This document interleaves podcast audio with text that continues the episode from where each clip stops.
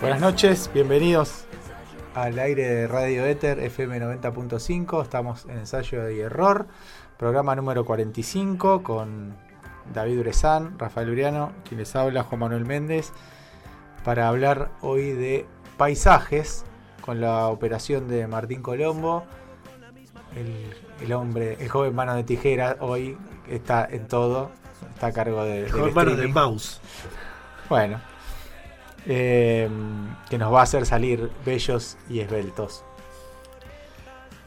Programa 45, ya tenemos un, largo recorrido, equipo completo, todos acá en la radio, así que los saludo. Hola Rafael, ¿cómo andás? ¿Qué tal? Buenas noches, ¿cómo andan? David, buenas noches. Hola, buenas noches, buenas noches a todos. Eh, venimos de un programa distinto que estuvo muy bueno, en el cual eh, no participé, capaz que esa es la razón por la cual estuvo muy bueno. Eh, lo disfruté mucho como oyente, bastante en vivo y, el resto después en, el podcast. Había un serrucho acá. No sé si quedó por ahí el serrucho. Eh, el conductor. Noto, noto cierta, cierta tensión. Gente como que me mira, que sabe algo que me va a pasar y no me lo dice. Este, pero bueno, la verdad que yo el programa lo disfruté mucho. Hoy vamos a hablar de paisajes un poco... Que tampoco lo elegiste, te lo eligieron. Sí, sí, digamos, eh, vos sos contra mí, diría Coco Basile. este, un tema que es como lo suficientemente amplio como para que salga cualquier cosa de, los ensayos. Eh, no sé ustedes si les costó mucho, si les costó poco. A mí creo que me costó bastante poco. De hecho, había tres o cuatro cosas para, para comentar. Que, me haya costado poco elegir no significa que haya quedado bien lo que preparé. Eso es otra cosa. Pero sí que había, había mucho para hablar. En realidad, ese fue el golpe de inspiración que me, dijo. Para mí, Juan hubiera querido paisajes. Es, es, posible. Bueno, por algo estaba entre las dos cosas que yo había, había pensado. Este, ¿Y vos, Rafa? ¿Cómo te fue con eso? Yo tenía no tantas ideas, eran dos o tres nada más, este, pero bueno, al final me incliné por otra distinta, vamos a ver cómo sale. Creo que vos y yo compartimos mucho eh, el, paisaje rutero de, la llanura pampeana, ¿no? Eh, eh, tenemos kilómetros y kilómetros recorridos por, por ruta de la provincia de Buenos Aires. Sobre todo una ruta yo, yo hay una que la conozco mucho. Sí, yo te, creo que te saco ventaja. Hay una que vos sos eh, como el rey. Pase por acá, señor. No, te, no te puedo ganar en nada. Pero ese paisaje se repite bastante. Este, que es, eh, bastante particular. No, no, creo que haya en muchos lugares del mundo tanta extensión de siempre lo mismo, siempre lo mismo, siempre lo mismo, siempre lo mismo. Yo quería, Hablar, quería hablar de eso, pero no, al final no lo hice al final vaya redundancia. el paisaje, la llanura pampeana o la pampa, digamos, eh, es un paisaje que vos decís, es verdad, no es habitual, tanto horizonte, 160 grados ¿no? y tanto tiempo. Eh, pero este paisaje, sí, mucho calor. Eh, no, y el paisaje este es muy diferente al de la pampa originaria. Uno de mis mis objetivos primigenios era bueno buscar relatos sobre el paisaje original de La Pampa y surgió también a, partir de lo que vos dijiste de, San Clemente del Tuyú y de, Punta Tara, no, Punta Indio, ¿cómo era? Sí, Punta Indio. Punta Indio. Eh, no, Punta Raza. Punta Raza, ahí está. Punta Raza, pero hay algo indio también, ya me olvidé. Bueno.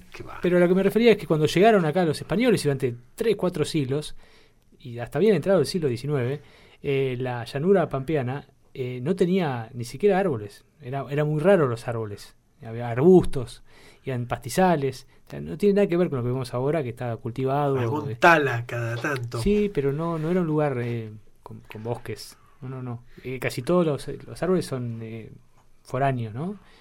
Así que lamentablemente no pude, capaz que para otro ensayo, iré sobre esos relatos de viajeros que tenía ahí en casa, pero no tuve tiempo de rastrear. Cuando el tema sea cardiopatías, ahí va a hablar de los paisajes. Sí. Bueno, eh, los paisajes sirven, por ejemplo, eh, Francia aplica mucho proteccionismo sobre todo lo que es agricultura y uno de los pretextos de subsidiar a sus productores agrícolas es eh, por los paisajes de la campiña y para mantener este, esa toda, toda esa, mm, esa zona eh, que es tan pintoresca y tan colorida. Y es uno de los argumentos que utiliza para subsidiar fuertemente la producción a- agrícola y, e impedir eh, el ingreso de, de materia prima extranjera. O sea que eh, sirve para, para muchas cosas No, los pero paisajes. el paisaje ahí es un insumo, es eh, de, de turismo también, ¿no? Eh, hay otros argumentos también, ¿no? Los tractoristas eh, franceses son bastante iracundos y enseguida te llenan París con los tractores cuando le bajan los, los subsidios y también tiene que ver con eh, que no vayan a las ciudades, ¿no? Los campesinos, los pequeños propietarios. Pero es verdad que preservan el paisaje de esa manera. Sí, sí. Y otro tema de paisaje que tampoco va a ser tratado hoy es.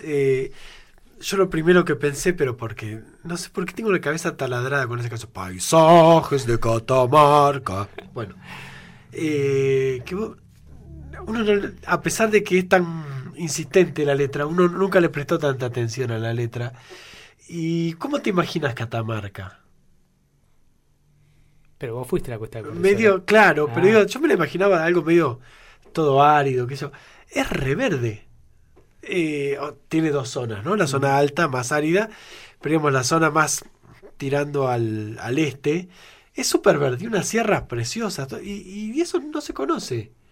Eh, tenemos a veces una idea de tres o cuatro lugares en el país que son los que están buenos, Sí. y hay muchos otros que, digamos, no digo que yo haya sido el primero en ir, ni mucho menos, ¿no? Pero El hay otros que están un poco más por descubrir eh, para el gran público, ¿no? Yo me considero parte, obviamente, del gran público. Y después hay otras eh, particularidades del paisaje que es en esos lugares hiperturísticos donde uno por ahí quiere ir, no sé, se me ocurre, por decir uno, no sé, eh, en París, el Sena y, recorrerlo y Notre Dame. Qué diferente es el paisaje para uno que va de turista que para, por ejemplo, el que maneja el botecito, que va y viene todo el día, todo el día. A las cuantas veces ya no, ya no de- ya dejó de ver que está, que, que está todo lo que está. ¿Cuántas, ¿Cuántas veces necesitó? ¿Cinco? ¿Diez? Es como la- la- la- el, el mito de, de los alfajores Habana, que si ibas a trabajar ahí te dejaban comer el primer día todo lo que quieras para que te asquees y no comas nunca más. ¿Cuántas, cuántas veces? Ahora parece que les están empezando a pagar con alfajores en serio a los empleados, así que este o no sé eh, en, en Egipto el que te lleva hasta las pirámides tipo este vos vas deslumbrado y él, para él es el, el paisaje cotidiano de todos los días el camino es- Uy, perdón. sueña, ese tipo sueña con resbalarse en una piedra que tenga verdín, por ejemplo, que no ven en su puta vida. O por ahí en la orilla del Nilo, no sé, pero... También eh, creo que con alguna de las canciones que eligieron tiene que ver eso, ¿no? Que, que los paisajes también van cambiando, no son siempre los mismos. Por ejemplo, cuando se construyó la Torre Eiffel, en 1888, 89, por ahí, eh, la mayoría de los parecidos pensaban que era un espanto, que era, un- que era horrendo, que era una cosa de fierro, que no tenía sentido, se hizo para la exposición universal. Y, y ahora es un símbolo de- del paisaje parisino, es imposible pensar París sin la Torre Eiffel. ¿no? Lo mismo con el obelisco, con otras cosas que se van transformando en símbolos de la ciudad y del paisaje urbano también. El paisaje no tiene que ver solamente con, con, digamos, con la, Sí, la la naturaleza. naturaleza, sino también con lo urbano. ¿sí?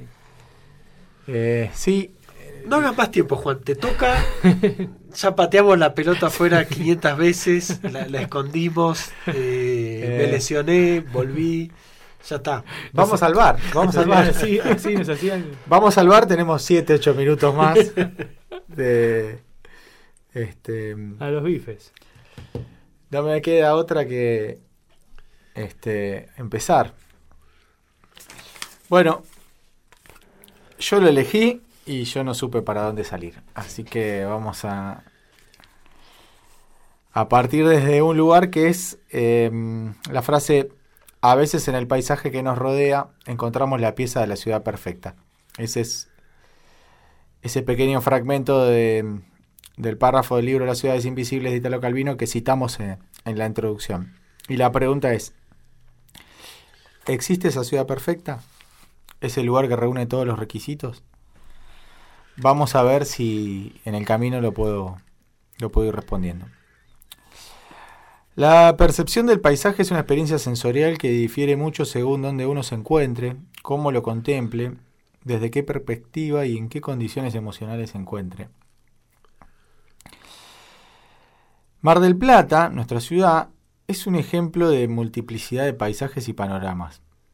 En ella se conjugan la belleza costera con el horror del estado de las calles alejadas del centro, el atascamiento de las calles del macrocentro a la hora de la entrada y salida de los colegios, y el sereno andar de las calles arboladas de Los Troncos, Chauvin o Parque Luro. El encanto de las casas de piedra antiguas que se conservan originales y los nuevos paisajes de la arquitectura moderna que recicla todo y que construye edificios para que no viva nadie el bienestar de algunos barrios y las carencias de muchos otros. El paisaje de la rutina, transitar los mismos lugares a la misma hora todos los días, donde no solemos detenernos a observar lo que nos rodea a menos que pase algo extraordinario. Y donde podríamos, por qué no, de detenernos, encontrar múltiples paisajes. Cada ciudad, cada barrio, cada cuadra tiene sus paisajes, sus olores y sus ruidos que varían según el día y según la hora.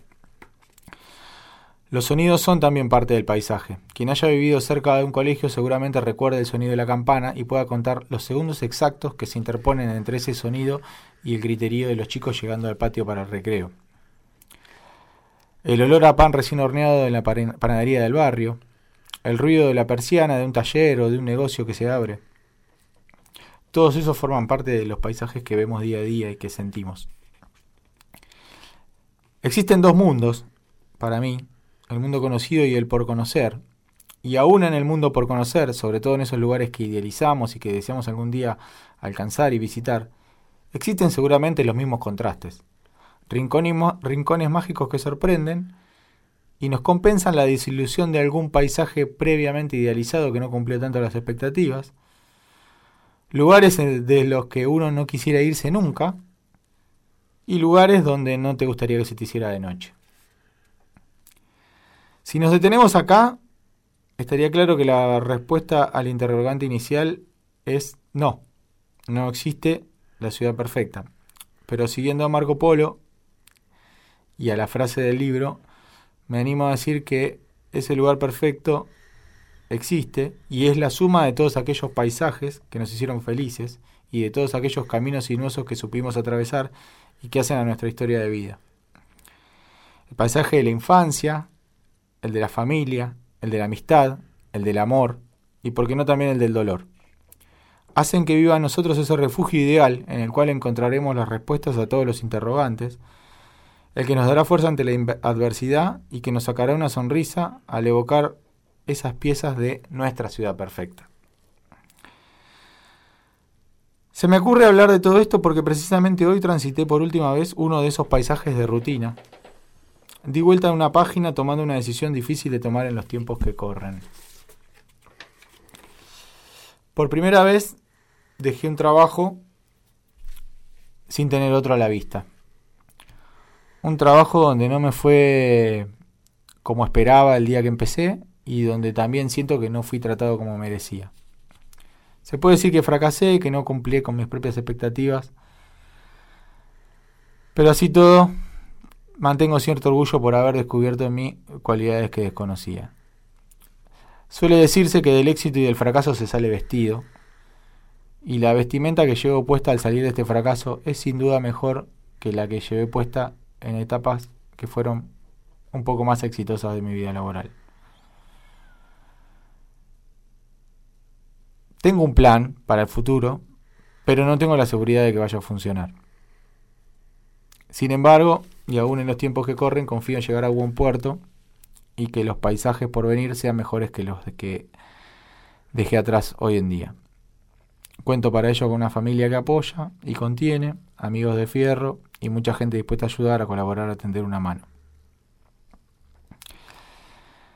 Es más que posible que muy pronto vuelva a recorrer las calles por las cuales viajaba de mi casa al trabajo, y estoy seguro que ese paisaje será diferente que habrá casas, edificios, plazas y gente que de repente dejarán de ser invisibles a mis ojos, que siempre estuvieron ahí, pero que no podía verlos, porque ese camino para mí era un túnel sórdido y oscuro que conducía al lugar donde no quería llegar. Me hace acordar a que muchas veces en sueños me pasa que estoy a punto de vivir un momento increíble o una situación inesperada que me hace mucha ilusión y ese momento nunca llega porque sobreviene contratiempo tras contratiempo y un montón de cosas se interponen y termino despertando sin, por ejemplo, haber debutado en la selección o ser presidente o cualquier otra cosa que se te ocurra. Y a veces el camino al trabajo hubiera querido que sea como esos sueños, en los cuales me pasaban cosas y no llegaba nunca, pero lamentablemente todos los días llegaba. Y todos los días me pasaban cosas complicadas, pero que mm, por suerte van quedando atrás. Por eso a partir de mañana, si bien el paisaje será el mismo, no será igual el ojo del que lo contemple. Y eso lo va a convertir en un paisaje totalmente diferente. Porque a veces cuando la realidad se empecina en no cambiar, no nos queda más remedio que cambiar el cristal con la que se la mira. Para preservarse y para preservar a lo que uno más quiere de aquellas cosas que nos hacen mal. Dicho esto, eh, voy a cerrar con, con una canción de Mercedes Sosa que habla un poco de, de esto de, de cómo cambian las cosas, eh, cómo me han cambiado a mí esta semana. Así que, Martín, te pido que pongas Cambia, todo cambia, de Mercedes Sosa. Esto es ensayo y error.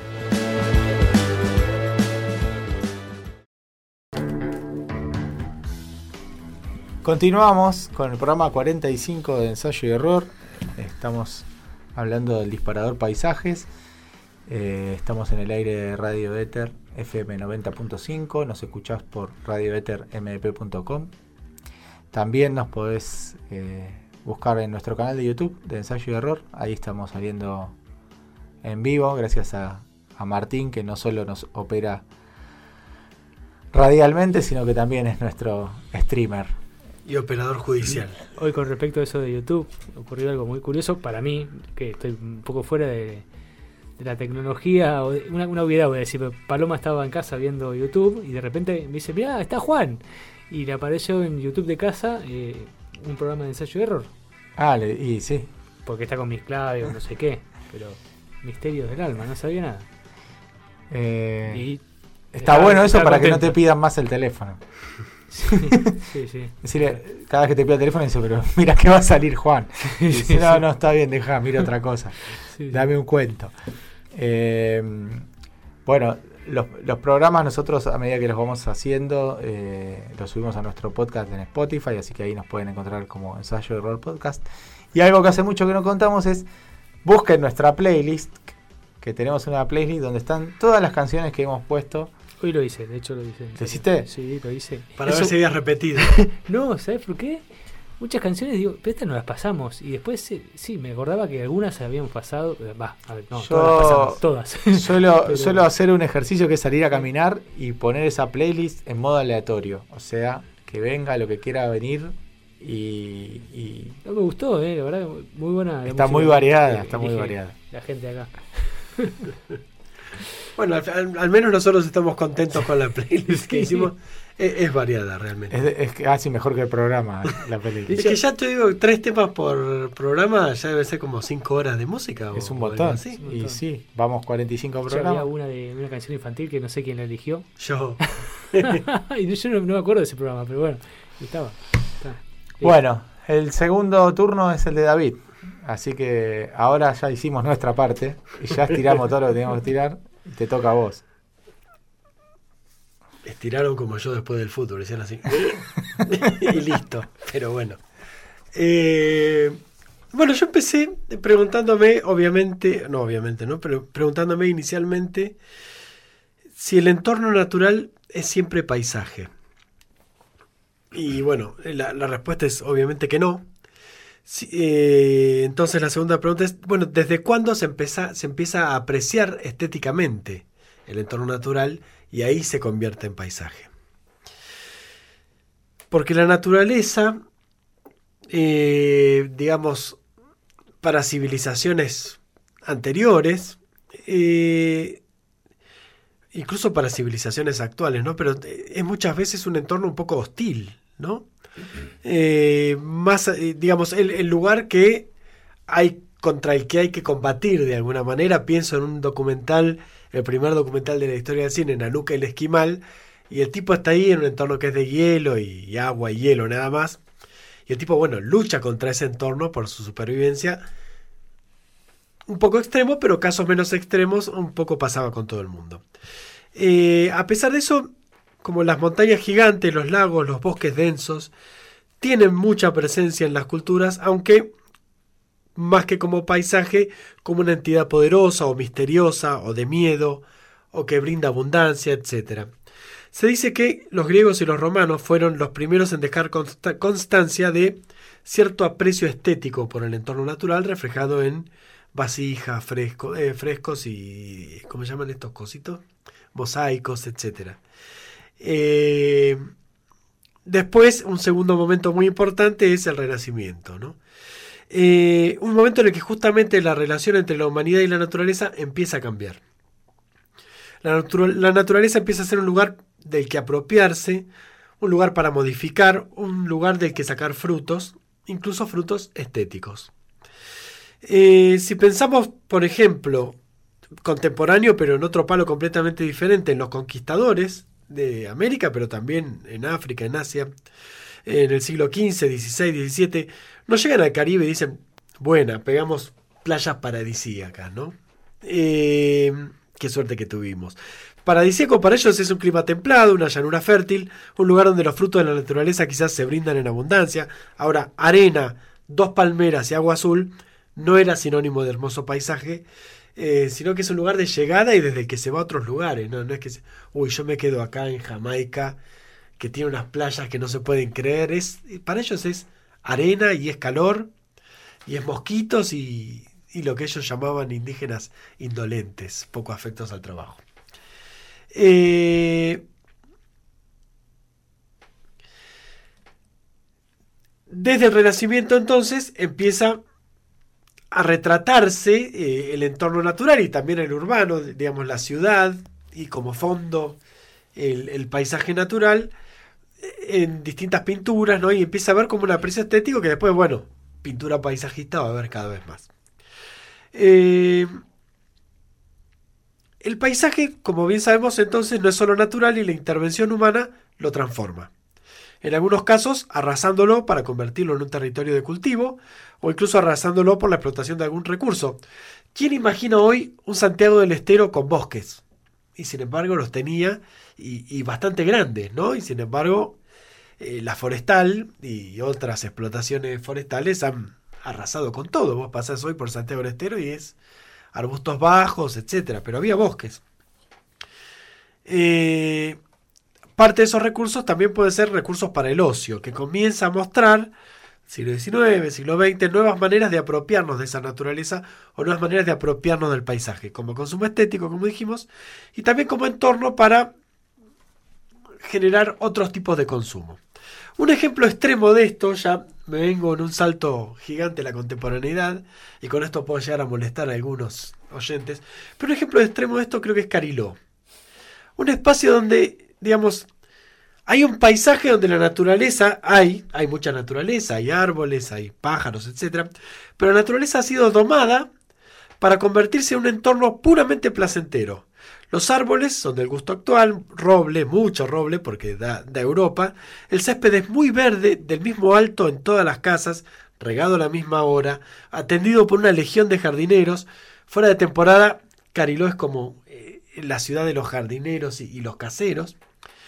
Eh, me impactó mucho mi Carilo cuando fui. Eh, es muy bonito, por supuesto, pero yo pienso, es como vivir en un render. Eh, superficies limpias, limpias, pulidas, sin disonancias, los pajaritos cantan todos a la misma hora y afinando en la misma nota. Está todo hecho, digamos, es un render. Uno ve un render de un lugar y dice, bueno, ahí está el, modelo ideal. nada, no podés pisar caca en Cariló. Eh, no sé qué se pisa. Se pisa, ¿cómo se llama esto que hacen los pibes ahora? Esas pastas que hacen. Eh, bueno, pero pasa en las playas también y en casos mucho menos felices, digamos. Cariló es un ejemplo de render estetizado. Casos menos felices como sucedió por ejemplo en Punta Mogotes, cuando para disfrutar de la playa hacía falta dos pisos de microcentro, eh, donde se puede adquirir de licuados a masajes, a sillas, a camperas. Solo tirando esos pasillos en altura se pudo recuperar parte de ese paisaje estúpidamente tapado.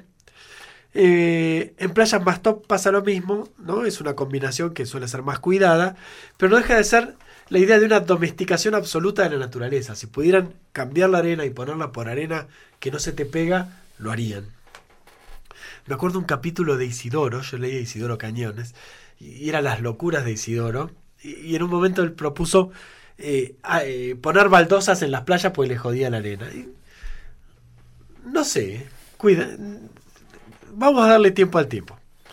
Eh, para la gente que vive en lugares a priori más feos o menos vistosos que las playas paradisíacas o los paisajes, a mi gusto, hermosos pero excesivos del sur, creo que también estos lugares menos vistosos terminan de alguna manera metiéndose bajo la piel, pero a un plazo mucho mayor. Digamos, no se entienden o no se disfrutan enseguida, sino después de mucho tiempo de vivirlos, incluso de años.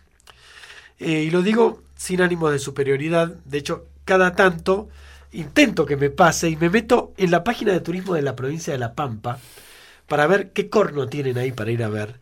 Eh, una provincia, digamos, tan grande y tan en el medio, caracterizada por... Nada. Nada. Exacto. Los Así que todavía no lo encontré. Por eso digo, abogo por lugares que llevan más tiempo en apreciarlos, pero como deseo también para mí, ¿no? Eh, yo, posta, he, entrado tres o cuatro veces. No, no puede ser La Pampa, sos gigante. Voy a encontrar un lugar copadísimo de La Pampa. Bueno, la tapita que dice. Seguir participando, voy a seguir participando. Bueno, pero en esta cosa, digamos, de apreciar el entorno natural, semiurbano o incluso los paisajes urbanos, al extremo de desear y al extremo de ofrecer, ¿no? Experiencias depuradamente placenteras en estos lugares, digamos, súper modificados y domesticados, hay una pérdida, creo yo. Pérdida que en las ciudades se traslada, por ejemplo, a la vida en los countries eh, o a los resorts, eh, all inclusive, etcétera, que podrían ser cualquier lugar. Vos te podrías meter en un all inclusive, el lugar se teletransporta a mil kilómetros y salís y no te diste cuenta, ¿no? Es, es el famoso no lugar. El famoso no lugar. Eh, y el extremo final al que, del que me gustaría comentar es el de los paisajes digitales. Hoy leí que Facebook está lanzando, se está lanzando a armar una experiencia digital hiperinmersiva, ¿sí? Eh, donde no solo nos vamos a comunicar y conectar por pantallas, lo que sucede actualmente en las redes sociales, sino que están desarrollando ya anteojos, eh, anteojos, digamos, que proyectan la imagen, auriculares, etcétera, y por supuesto mucha programación y mucha simulación, eh, con los cuales van a construir ambientes digitales súper inmersivos. ¿Qué quiere decir? En lugar de no estar viendo una pantalla, se siente en el espacio, ¿no? Se ve rodeado de un espacio digital. Eh, podríamos entonces, por ejemplo, nosotros juntarnos a tomar una cerveza y en lugar de vernos en cuadraditos de Zoom y cada uno con su cervecita en su casa, nos veríamos en forma de avatares de cuerpo entero, cuerpo entero, compartiendo un mismo espacio. Una especie de Second Life, ¿conocen el Second Life? ¿No? Es eh, un lugar de simulación de. una especie de Sims llevado más fuerte, más al extremo. Eh, pero mucho más inmersivo. En vez de ver el muñequito, sos el muñequito. Eh, donde, y acá está la vuelta, muchas empresas tendrían su versión virtual y se podrían ofrecer cosas, películas, uno podría ir a un recital de esa manera, pero también mediante una simulación probarse ropa que después compras online, pero viste con tus medidas subidas al avatar, ves cómo te quedaría. Este, una cosa un poco, digamos, extrema. Eh, y acá está la, la vuelta de tuerca todavía mayor. Al haber colonizado nuestra experiencia, hasta llegar a cierto límite, Facebook tiene entre 3 y 4 mil millones de, usuarios, no puede crecer más horizontalmente, buscan este crecimiento vertical que es generar otro espacio en la realidad para también colonizarlo y dominarlo. ¿no? Eh, y es muy loco porque en ese nuevo espacio, en ese nuevo paisaje virtual, van a vender espacio. Tipo inmobiliaria. Vos vendés, eh, no sé, Nike Feraldi, querés tener tu, tu local de Nike Feraldi en esta ciudad digital, te van a vender el espacio para que puedas tener tu, local tu local de Nike Feraldi y darle la, la estética que querés, el lugar que querés, eh, etcétera, ¿no? Se van a vender también avatares, aspectos, skins, etcétera. Ahora, ¿cómo se va a ver este paisaje digital, pero a su vez construido de una forma tan realista? ¿Con qué parámetros se va a organizar y construir? ¿Y qué lugar se le va a dar al ruido, no? Justamente para no, para no vivir en un render, para no estar en un lugar donde todo es un modelo ideal del que después la realidad siempre va a ser una versión degradada o corrida. Eh, todo esto además con otra llamada MetaRed que están armando eh, unos de unas placas aceleradoras gráficas que llaman Nvidia. Van a construir también un- una especie de realidad virtual para probar todo tipo de simulaciones y para probar desde aviones hasta armas, hasta cosas musicales, etcétera. Eh, digamos, esta vida paralela virtual se va a hacer va a crecer cada vez más porque es un espacio a conquistar comercialmente eh, y va a ser cada vez más inmersivo, no, no ya ver una pantalla, sino sentirse en. Bueno, para salir un poco de este clima aparentemente sofisticado, pero también bastante opresivo, ¿no? Suena como meterse voluntariamente en la Matrix. Eh, vamos a escuchar una canción llamada, traducida al español como Pesadilla con aire acondicionado, de la banda Mr. Bungle. Y ahí vamos con él.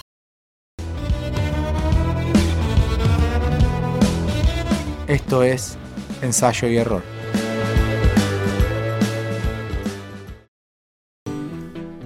Continuamos en el aire de Radio Éter con el programa 45 de ensayo y error. Vamos. Hay un despliegue total de producción acá arriba de la mesa. La Trajo. Platero y yo, Rafa. Este, ¿Estás listo? Sí, sí, sí. Bueno, para que te vamos a filmar. Voy precalentando.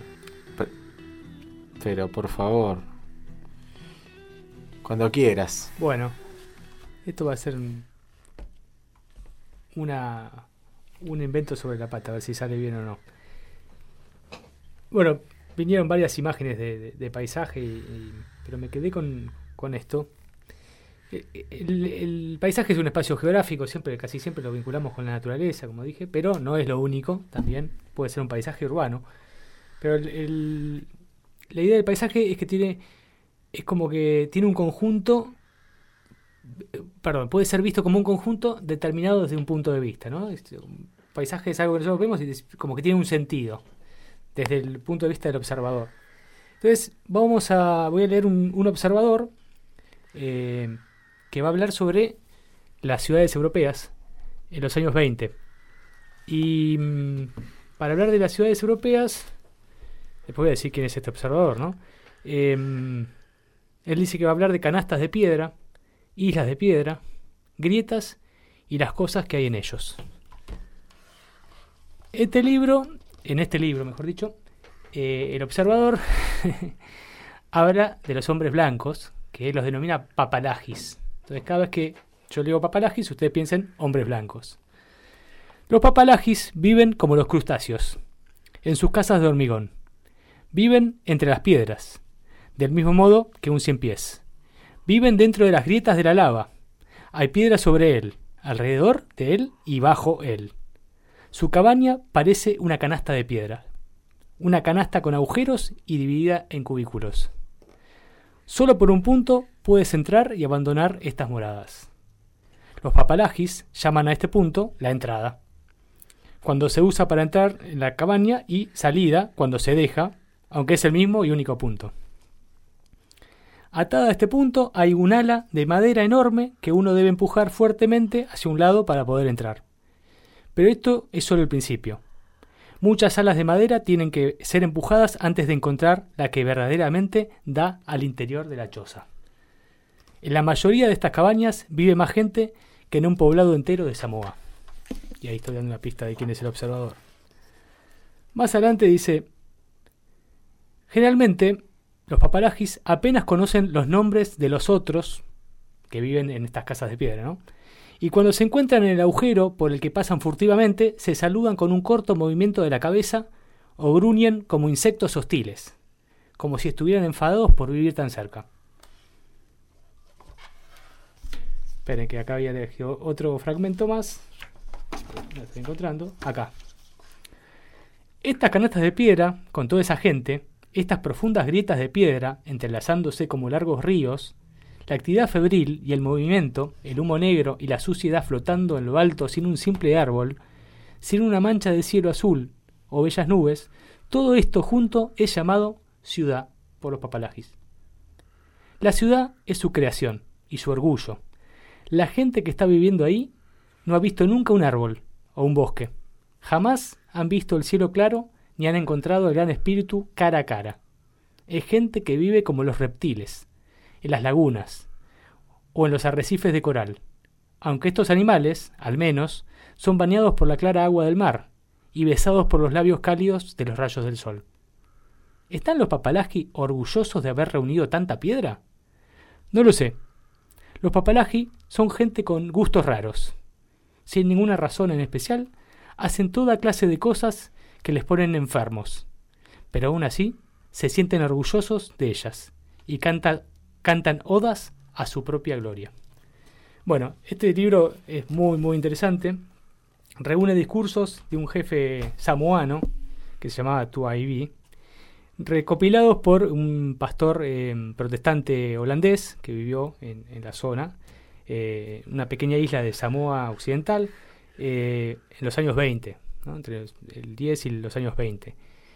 Me resultó interesante además porque es como se ve desde el otro lado, ¿no? Desde los, bárbaros, ¿no? Supuestamente los, los no civilizados. Pero lo interesante es que, que el jefe samoano eh, consideraba la cultura europea como un error. Y eso se ve en varios pasajes del libro, ¿no? Porque después habla también de, de, los trabajos, del dinero, de la sociedad, de los casamientos. Y permanentemente lo que se ve es la comparación desde cómo se vivía en Samoa y lo que él vivía en Europa totalmente sorprendido y son los discursos que le daba a los compañeros de, la tribu, ¿no? A, los súbditos, lo que sea, recopilados por el, el protestante, el pastor protestante, que yo creo que ahí hay, hay, un poco de mano en la transcripción, pero lo interesante es el punto de vista del, del que no es papalaji, el que no es blanco, ¿no? y cómo percibe como algo eh, unido, algo que por ahí para nosotros es eh, no está tan unido, ¿no? Esta ciudad. Entonces, la, la, ciudad vista desde antes, desde afuera, tiene una, consistencia particular. Y para cerrar, eh, esto, lo, lamentable de que los paisajes también cambian tanto, eh, el horror de, del calentamiento global, que ya no, hay manera de, negarlo. Hay un informe de Naciones Unidas de esta semana hablando sobre los cambios irreversibles y la necesidad de tomar medidas urgentes.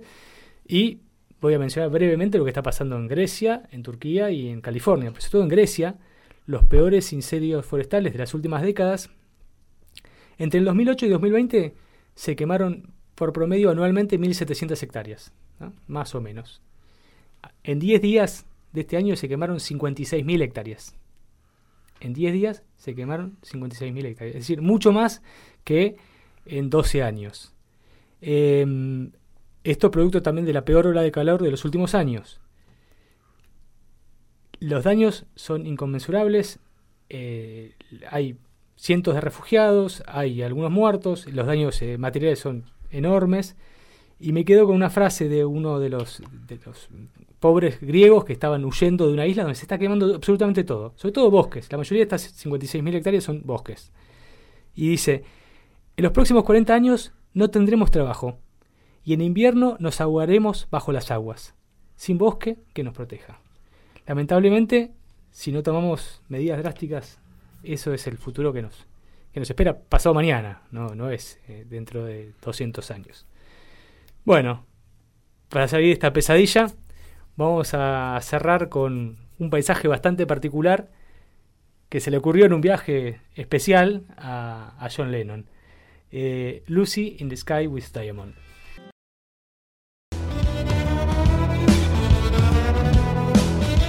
Esto es ensayo y error.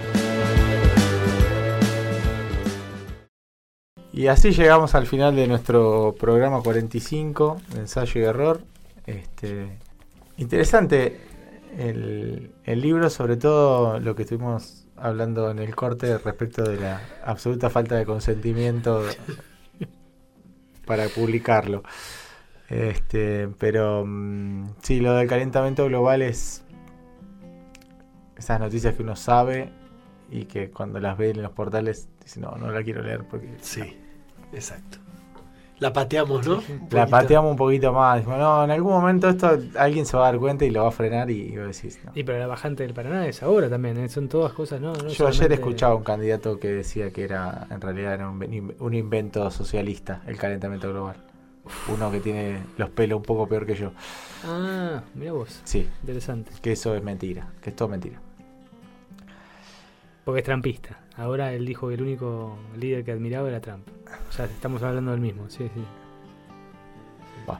Estaba pensando eh, en estas islas. eh, son uno de los primeros lugares, no exactamente estas, ¿no? sino islas del Pacífico, son uno de los primeros lugares donde se probaron bombas atómicas. Eh, y de hecho, en el atolón de Bikini, Sí, por sí. eso las bikinis se llaman bikini, porque son como la bomba, ¿no? Eh, y hay una película que se llama El Café Atómico, que tiene material de archivo que muestran así como, y aquí viene el ejército y muy contento el jefe de la tribu está de acuerdo en que rajen porque mañana les volamos a todos a la mierda. Y los tipos, bien, bien, viste los que se están recayendo y tres días después le pulverizaron la isla. ¿Dónde habrán terminado viviendo esos tipos, no? Pobrecito. Eh, Algún pariente de Tugabi, capaz. Alguno. sí. En todo caso, sí, eh, esto de ir modificando el, el- el ambiente se está tornando un poco extremo, ¿no? Y, y agresivo. Sí. Bueno, la- el, el- el Paraná nos dio paisajes de bajantes extremas en Sí, estos sí, días. extremo, sí, sí, sí. Y lo que está pasando en el Ártico. El Ártico se está descongelando. Entonces ahora también está la, la lucha entre las potencias por los recursos eh, minerales y de todo tipo. No hay que- mal que por bien no venga. No.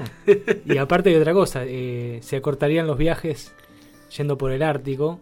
Para los cargueros sería mucho más barato eh, que ir hasta Panamá. Entonces, en cierto punto, les convendría, con muchas comillas, pero eso generaría también el, el aumento del nivel de las aguas en muchos lugares y se inundarían las ciudades costeras. Muchas de ellas, inclusive probablemente Mar Plata.